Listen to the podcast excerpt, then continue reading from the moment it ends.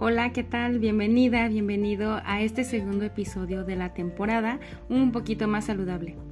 Como recordarás, en el episodio anterior nos dimos a la tarea de pensar en alguna meta que nos gustaría alcanzar, pues quizá este año, quizá el que viene, pero idealmente dentro de este periodo, quizás antes, quizás después, el tiempo que tú hayas establecido. Y una vez que pensamos en esa meta, bueno, será necesario ir adaptándola poco a poco hasta que vaya tomando forma. Y por eso es que es recomendable que podamos escribirla, ya sea en una libreta, si te parece bien, puedes tomar una libreta, un lápiz, eh, que, algo con lo que puedas escribir y donde tú puedas ir depositando todas estas ideas que puedas ir eh, tomando a lo largo de esta temporada. Un pizarrón puede ser para escribir tus metas o un lugar en donde eh, puedas verlas, por ejemplo. Eh, pero idealmente que tengas un espacio en el que puedas escribirlo. Esto va a ayudar a, primero, no olvidarlas y segundo, a darles un seguimiento. Si todavía no tienes una meta, bueno, te invito a que escuches el primer episodio y que lleva por nombre Reinicio para ayudarte un poquito en, esta, en estas ideas. Y algo que es bien importante para avanzar una vez que hemos tenido alguna meta eh, que le hemos establecido es poder identificar algunos factores que es probable que influyan para que ésta se cumpla o para que no lo haga. Y en este episodio vamos a analizar uno de estos elementos, uno de estos eh, factores que nos acompaña además desde que nacimos y se trata de nada más y de nada menos que de nuestro contexto. Y además se va a vincular con el tema de la salud. Eh, escuchemos de qué se trata. Bien, comenzaremos definiendo lo que es el contexto para tener idea de qué se trata. Y lo que dice la Real Academia Española es que es el entorno físico o de situación político, histórico, cultural o de cualquier otra índole en el que se considera un hecho. Entonces, podemos decir que nuestro contexto se conforma por diferentes ámbitos o áreas, como el tiempo y lugar en el que nacimos, el país, la familia en la que pertenecemos, la casa en la que vivimos, la escuela en la que asistimos a clases, la cultura propia de nuestro país, de la comunidad, de la escuela, eh, los lugares y personas que frecuentamos, lo que leemos, lo que escuchamos, todo lo que nos rodea, todo nuestro entorno, es lo que define nuestro contexto. Y hay algunos eh, datos muy interesantes que se dan en el diplomado Vida Saludable y que se refiere inicialmente al contexto eh, desde una perspectiva de salud pública y habla especialmente de la población mexicana y de cómo los cambios que ha habido de tipo ambiental, demográficos, económicos, sociales y culturales, como el avance en la atención a la salud, modifica, ha modificado las condiciones de la salud pública y esto habla de los niveles de mortalidad infantil. Es bien interesante que de 220 mujer, eh, muertes de niñas y niños nacidos vivos en 1922 pasó a 12 por cada mil en 2015 incrementó también la esperanza de vida, es decir, de 37 años aproximadamente, que era la edad a la que se llegaba en 1930, en 2016 se estaba llegando a los 75 años en promedio. Algunos cambios que también se presentan fueron las enfermedades que aquejan a la población y las que causan la muerte. También el servicio público ha cambiado y 8 de cada 10 personas según en el reporte que dan del INEGI, en 2018 contaban con servicio médico. Ahora es interesante que se observa cómo, aunque incrementó toda esta parte de la cobertura, también incrementaron los problemas de salud, tales como la diabetes, que pasó de 9.2% en 2012 a 10.3 en 2018. En lugar de disminuir, aumentó. En cuanto al tema de la hipertensión, también en 2012 estaba en 16.6% y en 2018 ya había subido a 18.4%.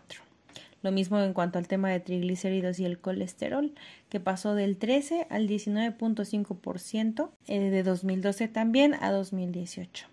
Entonces eh, se genera todo este marco de salud y también se considera las enfermedades transmisibles, cuyas principales causas de morbilidad o sea, de lo que se enferma la gente, son las infecciones respiratorias agudas, las infecciones intestinales y de vías urinarias, de úlceras, gastritis, gingivitis, conjuntivitis y todas las itis que, que se mencionan aquí, la otitis, por ejemplo.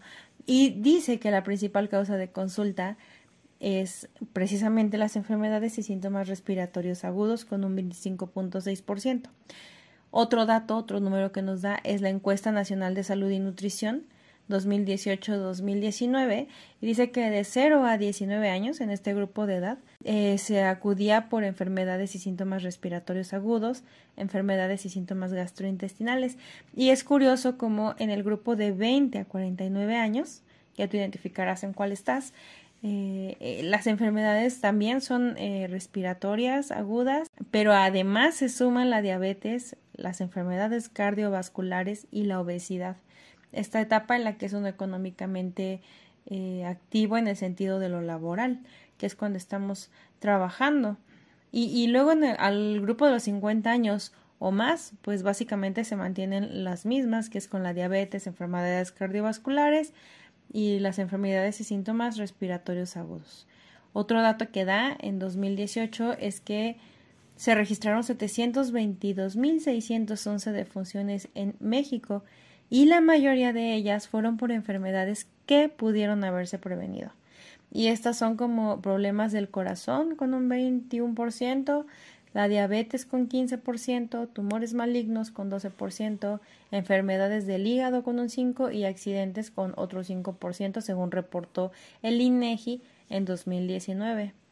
Y dice que en hombres y mujeres las tres primeras causas de muerte eh, comparten el mismo orden y son las enfermedades del corazón, la diabetes y los tumores malignos. Todo esto reportado por el INEGI en 2019.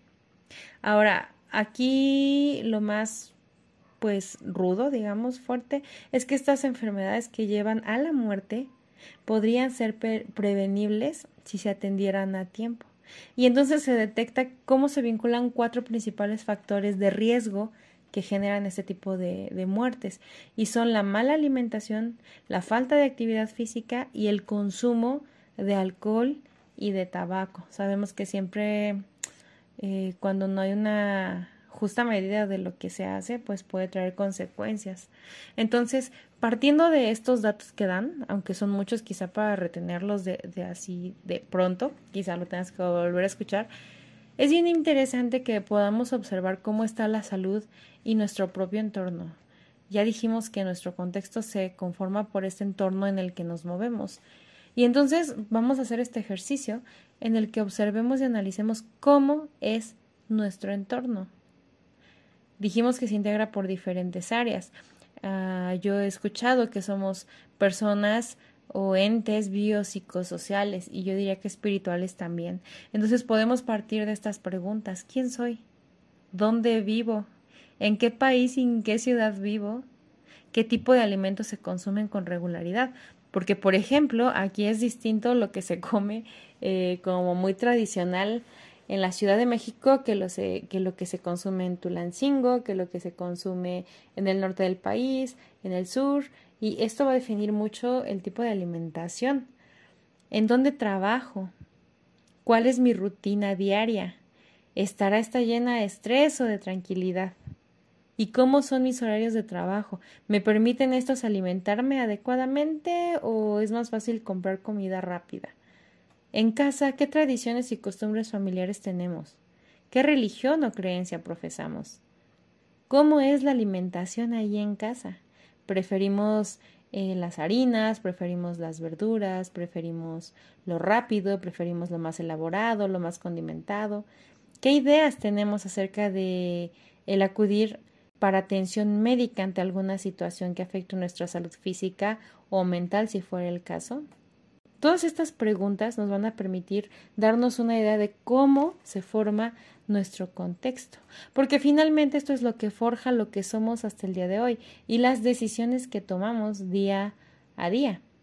Gracias a esas decisiones hemos llegado hasta aquí, ya sea bien o mal, dependiendo de cómo se encuentra tu estado de salud, tu estilo de vida, qué tan saludable es, entonces, como ejercicio, te invito a que tomes tu hoja de papel, tu pizarrón, tu libreta y puedas aterrizar las respuestas de manera escrita, utilizando ese cuaderno para que no se te extravíe nada y le dé seguimiento.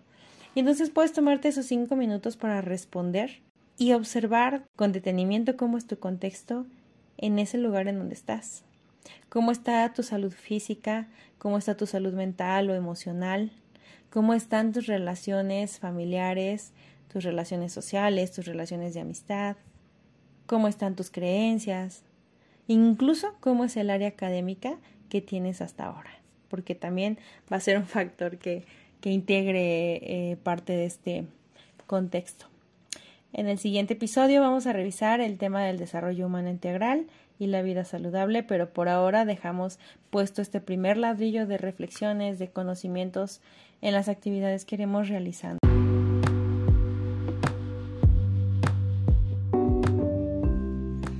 Y recuerda que cada episodio tiene el propósito de que puedas integrar nuevos conocimientos, refuerces los que ya tenías e incluso puedas debatir en los que no estés de acuerdo.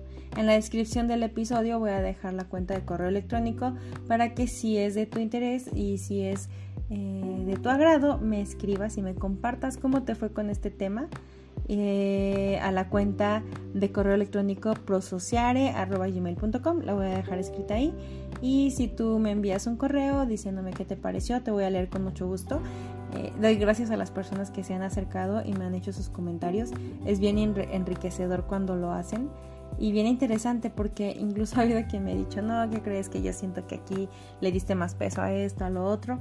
Entonces eso es muy bueno, saber que esto puede servir un poco y contribuir. Si consideras que este episodio podría ser útil para alguien más o que podrías recomendarlo, no dudes en hacerlo, compártelo con él o con ella. Eh, también te, te, recomiendo que des clic en el botón de seguir en el canal del podcast para que te enteres cada vez que sale un episodio nuevo. Y si es de tu agrado también, puedes calificar el podcast con 5 estrellas si es que te ha gustado o con las que te parezcan a ti. Espero que este contenido agregue valor a tu día y a tu vida. Y recuerda siempre ir un día a la vez. Te mando un abrazo y nos escuchamos en la siguiente entrega. Hasta la próxima.